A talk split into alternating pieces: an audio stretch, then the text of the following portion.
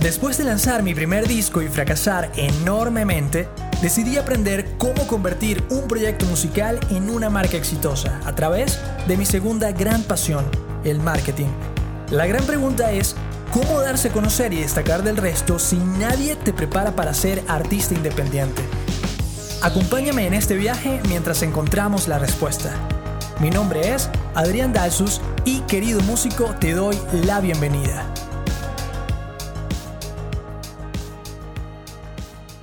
Bienvenidos queridos músicos a un episodio en el que es especial como todos, pero en este caso es muy especial para mí porque quien tenemos de invitados son nada más y nada menos que mi banda, mis amigos de toda la vida con los que compartí muchos años eh, tocando, grabando, haciendo muchas locuras y que me gustaría también que conocieran para hablar de pues nuestro primer lanzamiento, ¿ok? ¿Cómo fue esa experiencia? A ver si se parece a la tuya quizás Así que bueno, con ustedes, Daniel Gutiérrez, Luis Rojas y Ernesto Mata. Bienvenidos, uh. muchachos. ¿Qué dice la gente? Bien, bien. Gracias, Adrián. Hola, hola. Por tu invitación. Especial, muy especial. Así es. Bueno, perfecto. No sé ni por dónde comenzar. La verdad es que. Yo tengo una idea. Ajá, a ver. Empieza por el orden de, de las letras de Deal. Ah, bueno, perfecto, exacto. Para que tengan un contexto, la banda se llama Deal, como trato en inglés. Eso no sé si fue una, una, decisión muy inteligente ponerle Deal a la banda, porque siempre, incluso hasta el día de hoy, hay que explicar, sí, como trato en inglés, D-E-A-L y tal. Pero bueno, eh, se llama así porque no, no, fuimos muy creativos tampoco. A una fan de la banda se le ocurrió eh, el nombre de, de Daniel, Ed Ernesto, A de Adrián, L de Luis. Entonces, pues estilo ABBA, Ahí nos quedamos. Sí. Somos Deal. Sí, entonces bueno, para, para seguir el cuento, entra Luis a, ensayar, nos gusta cómo toca, inmediatamente como que vamos diciendo, bueno, mira, yo inventé esta canción, como pasa con muchas bandas, ¿no? Y ustedes, ya ustedes tenían varias canciones de su banda anterior, eh, yo tenía como algunas composiciones nuevas por ahí, empezamos a sacar esas, y si mal no recuerdo, fue una que yo llevé que, les, que ustedes dijeron, no, nos encanta, vamos a sacar, vamos a sacar esa, pues vamos a comenzar con esa. La sacamos como, como bien, no improvisada, porque sí le hicimos varios arreglos, pero habrá salido en cuántos ensayos, ¿qué será de mí? Muy poco. Yo creo que al segundo o tercer ensayo ya estaba prácticamente armada. Lo que faltaba era partes de las, de las letras y el solo de guitarra. Quizás lo que más nos llevó tiempo fue el intro porque no está en tiempos cuadrados. Y, era una cosa de cómo iba a ser la guitarra, entonces la batería tenía que entrar a tiempo con, con la guitarra y eso creo que fue lo que más nos tardó. Para creo que como banda, como banda lo que, no, lo que más no, no, nos, nos alegró y, y, nos sentimos orgullosos es el intro. El intro de que sea. El intro es como una fusión de todo y, y, también tú venías con la canción ya, ya con el esqueleto muy bien estructurado, entonces tampoco había que hacerlo mucho pero ese intro creo que fue como que nuestra primera creación como banda como tal, ese pequeño intro que, que, luego ya era casi que nuestro mini es verdad, es verdad, ese, ese, intro creo que también me hace sentir muy orgulloso. Y bueno, voy a dejar la canción aquí al final del episodio para que la escuchen, para que sepan de qué estamos hablando eh, durante todo este tiempo, ¿no? Entonces, fíjense, salió la canción en dos, tres ensayos y no sé ni cómo dijimos, bueno, vamos a grabarla, ¿no? Fuimos a tonalidad mayor en Chacao, ¿cómo olvidar a lo Es, es verdad. Ah, ok, pero antes de eso, ¿por qué nosotros nos vimos obligados a, a, grabarla tan rápido por tener que inscribirnos en, ah, en, participar, por tener algo grabado?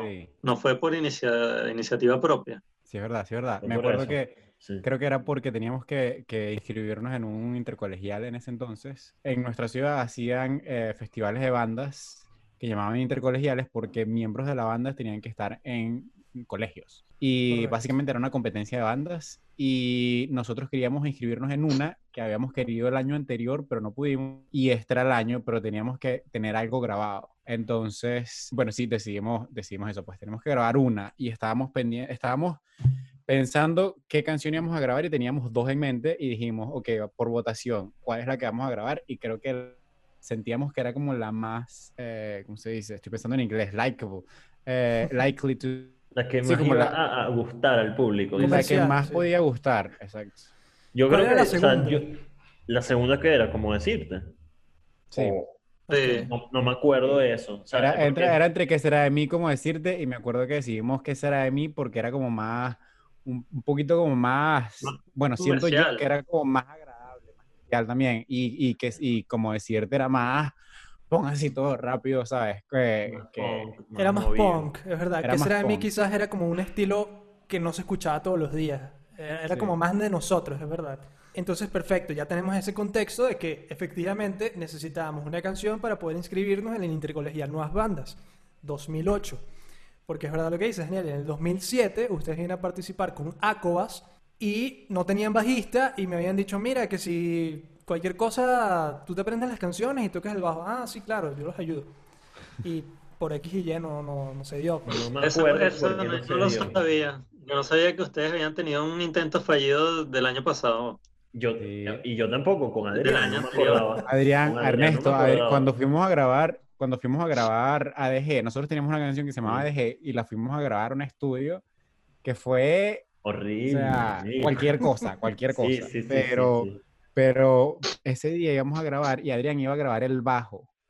Y, y el día no conocía a Adrián.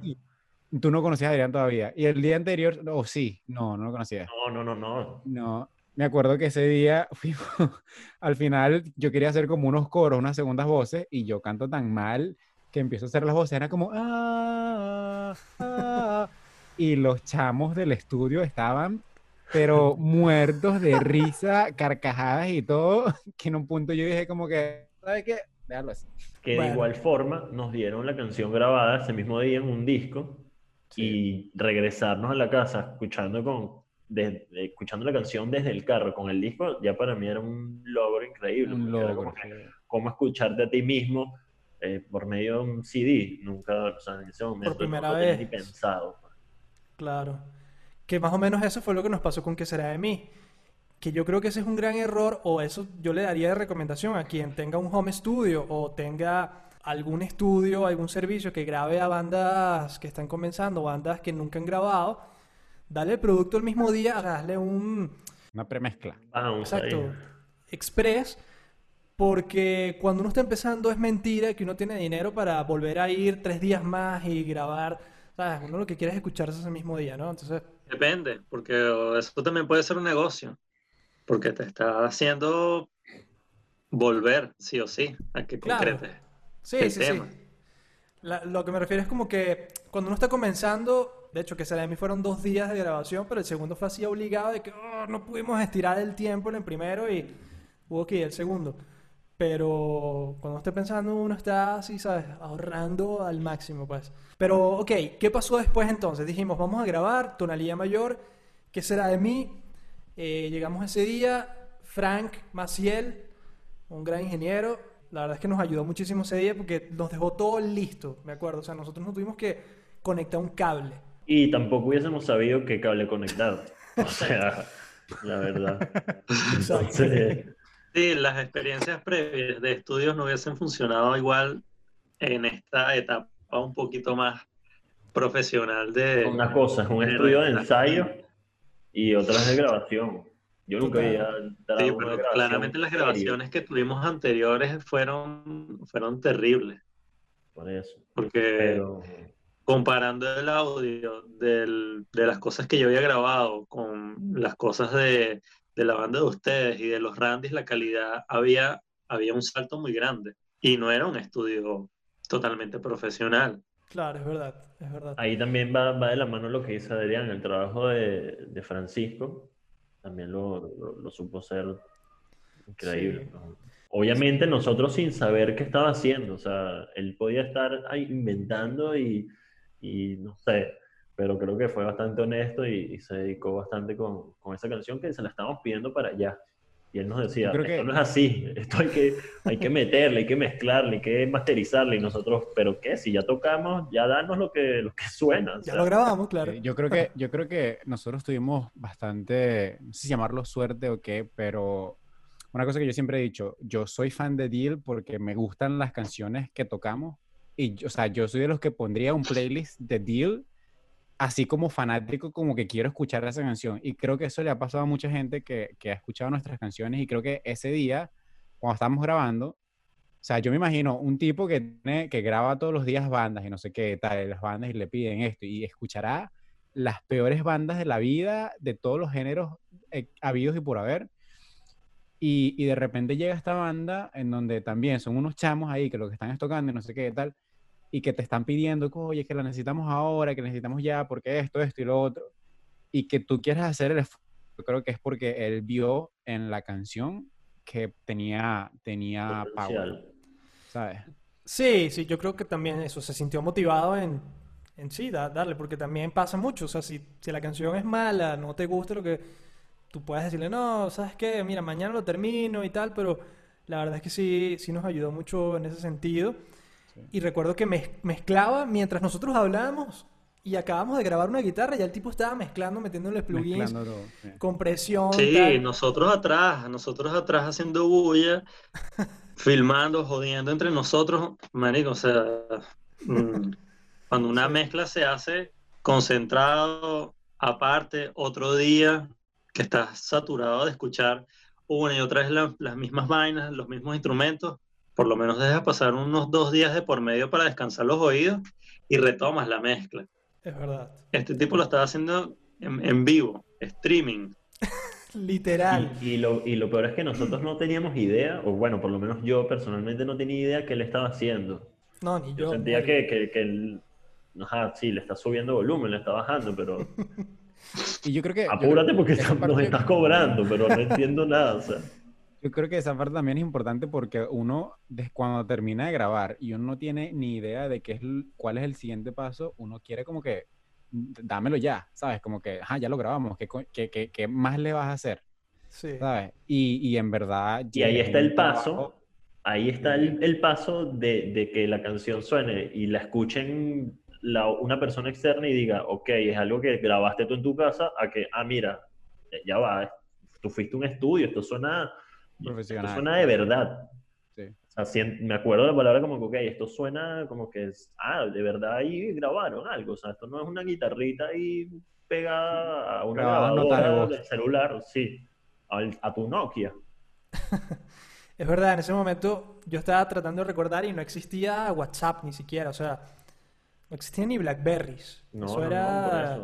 El Nokia, literal, es que me acuerdo, tengo, eh, o sea, tenía ahí los, los, las pequeñas grabaciones en el Nokia y obviamente saturado, feo, y de repente tú escuchas la cosa y todo, o sea, y el trabajo de, de él, de Francisco como ingeniero, fue que le da el toque de calidad que tú dices, ok, ya va, estoy en un estudio. Claro, es así. Ok, entonces... Una pregunta y ustedes, quizás Adrián ya tenía algo grabado antes y tal, pero ahí no fue, dijeron como que, ok, se sintieron músicos por primera vez. Cuando ya pusimos ese disco y sonó y dijimos, ok, estamos saliendo de ahí. ¿Qué es esto? O sea, yo me acuerdo que yo dije, eh, eh, o sea, me siento por fin en una banda, o sea, por fin me siento músico. Claro. Yo creo que sí, yo creo que yo creo que cuando no solamente cuando salimos, sino en, eh, todo el proceso. Yo creo que todo el proceso te hace sentir como, como que estás avanzando, ¿sabes? Como que la banda está avanzando o el proyecto que tengas está avanzando. Y, y eso, escuchando, mezclando sin saber lo que estaba haciendo, nosotros hablando entre nosotros y medio escuchando las partecitas que él estaba editando, tú sientes como que le están haciendo un cariño a la canción también, ¿sabes? Como están produciendo la canción. Y sí me acuerdo que cuando llegamos a la casa, eh, está demasiado emocionados, pero increíblemente emocionados. Y me acuerdo que Miguel vino a la casa y le pusimos la canción y Miguel Ángel tenía una cara puesta como que, wow, ¿sabes? Como que, como que esto suena, suena súper pro. Y, y, bueno, eso, lo, lo, que tú dices, te sientes como músico porque tú sientes que, que, grabaste algo y que suena como que puede salir en la radio, puedes estar escuchándolo en la radio y, y o puedes estar escuchándolo en, en tu casa, ¿sabes? Total. Sí, Claro, yo creo que, o sea, ese día nosotros salimos con un producto en nuestras manos que dijimos, ahora sí tenemos material para entrar en, en una carrera con un ciclo de bandas que siempre hemos querido como hacernos escuchar a la par de ellas. Entonces como que ahora sí tenemos algo que mostrar realmente decente y con nuestras propias manos. Y entonces ahí está la inocencia de lo que dice Ernesto, como que sí, ahora me siento profesional, ahora me siento músico. Sí. Claro. tenemos algo que mostrar, que antes era como que tengo una banda. Ah, sí. Es que yo creo que también se une con el tema de que, y ahí está la importancia precisamente de la producción, de la mezcla, del máster, que nosotros creo que nunca nos imaginábamos que iba a sonar así. O sea, también, porque yo lo escucho ahorita y digo, esto suena profesional, todavía lo sigo pensando. Sí creo que, que fue importante esa parte, ¿no? Y con respecto, por ejemplo, bueno, llegamos ese, ese día, me acuerdo que fue como de tarde, noche, como a las 4 de la tarde, creo. Todavía no teníamos el intro, siempre improvisando hasta el, hasta último momento como... como... el solo. Sí, el solo, es verdad, tú grabaste varias versiones. Y la letra, Adrián, la letra la terminaste escribiendo tú en un papelito encima de, del, del forro de la guitarra. Es verdad. es verdad. O sea, ya, ya hemos nombrado unos cuantos elementos que te da a entender de que nosotros improvisamos en el camino. O sea, creo que novatos. Nunca, nunca hubo un tiempo donde previo a ensayar, como que realmente nos conociéramos. Creo que nos conocimos ya tocando directamente con los instrumentos. Después, nunca decidimos como que por qué teníamos que grabar la canción. Simplemente fue aleatorio lo que nos sonara más comercial. Y, marico, toda esta experiencia del, del, estudio, súper improvisado. Nada, nada planificado, nada terminado ni siquiera, ni siquiera ensayado como debería ser. Claro, pero aquí, ahí, ahí, pasa algo que yo, yo a veces creo mucho, que sabes que hay un tipo de, gente, de personas que les gusta como planificar mucho.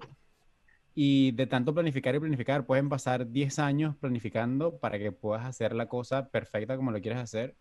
Pero hay otro tipo de gente que empieza a hacer y en el camino van entendiendo y van aprendiendo y van haciendo y de repente les toca, no sé, uno o dos años, lo que a la otra le toca 10 años en planificar.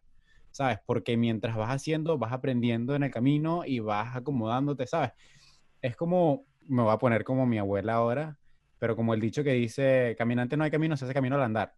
¿Sabes? Mientras tú vas andando, tú vas diciendo, ok, ahora esto, ok, ahora lo otro y tal, pero lo más importante, pienso yo, que es empezar, porque si no empiezas, lo que te digo, 10 años de preparación y a los 10 años te va a salir perfecto, pero te has podido ahorrar tantos años si hubieras comenzado desde el principio. Claro. Si no teníamos ese, ese toque en, ese en de nuevas bandas, no nos hubiésemos metido en el, al estudio a grabar la canción. O sea, creo que no era, no era algo que todavía nosotros estamos pensando en ese momento como ya. Más bien queríamos seguir ensayando, o hacer más canciones, toques. Queríamos tener toques antes de tener canciones grabadas. Exacto. Es más, a lo mejor ni siquiera hubiésemos ido a grabar porque nunca hubiésemos terminado la canción. O sea, creo que sí es importante tener siempre algo que te, sabes, que te esté obligando a tomar acción, es verdad, porque si no te, te quedas atrás. Ok, entonces no teníamos, improvisamos prácticamente muchas cosas de la canción, teníamos nada más la base, mientras, mientras Francisco se partía el lomo ahí mezclando y tal, nosotros, ah, sí, ¿qué más? No sé qué, tal.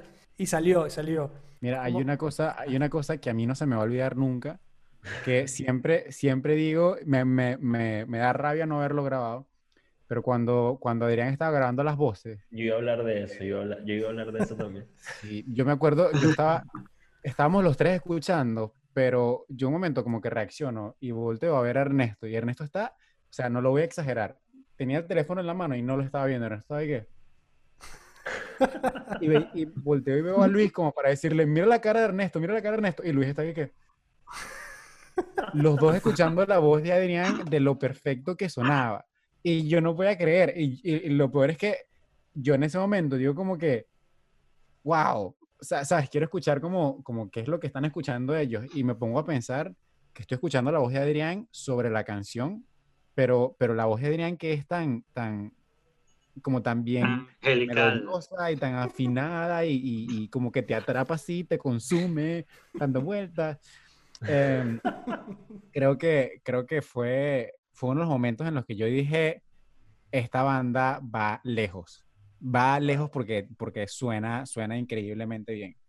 Para mí ese es el, el, el momento del día, de la grabación, de qué será de mí, cuando Adrián suelta la primera frase en la letra y ya todos nos quedamos como que, ok, sabíamos de la calidad de Adrián y nos, nos encantaba como Adrián cantaba y era como que tú canta y que, que, detrás suene cualquier cosa que nosotros hagamos en nuestro instrumento y que la canción va a sonar bien si tú cantas. Sea, ese era... Pero cuando escuchamos la canción grabada, ya con todos los instrumentos, y Adrián se montó encima y le dio ese power de afinación, de fuerza, de todo, nos quedamos... Y me imagino que también con los efectos que, que, Francisco tenía, que le montó a la voz, escuchamos algo profesional por primera vez y, y por eso les decía que fue la unión de todo, de nuestros instrumentos grabados y, y, bien procesados, digamos, y tu voz encima con unos efectos que jamás habíamos escuchado, porque obviamente así no se escucha en un estudio de ensayo ni nada. Y yo dije, ¿qué, ¿qué es esto? O sea, ya va. Y por eso me imagino que puse la cara esa que Daniel estaba diciendo, donde yo estaba en un viaje. Yo estaba allá en qué será de mí. Sí. ¿Te ibas a decir algo, Luis? Creo que iba a decir algo con respecto ajá, ese momento de, que nosotros estábamos escuchando a Adrián cantando era también eh, la manera como Francisco dirigía a Adrián, que le decía, en esta parte deberías subir un poquito más el tono, bájale acá, súbele acá. Médico y Adrián, o sea, hacía todo al pie de la letra perfectamente, justo lo que se necesitaba porque de repente Adrián arrancó eh, cantando afinado, pero no en los tonos adecuados. Y el oído de, Francisco detectó eso en el momento perfecto. Marico, y fue cuando la, la, canción agarró el power que dijimos, Marico, ya va. Esto suena, esto suena brutal. Además que primera vez que escuchamos algo tan nítido, tan alto volumen. Todo lo que está diciendo Ernesto era grabaciones de celular, maqueticas eh, por Messenger, súper chimbo. Aquí estábamos escuchando eso nítido a todo volumen, que explotaba. no sé si ustedes que, no sé si ustedes también le pasaba cuando, nos escuchamos en los estudios de, ensayo o en casa de Daniel que ensayamos en el cuartico, increíble también esos recuerdos.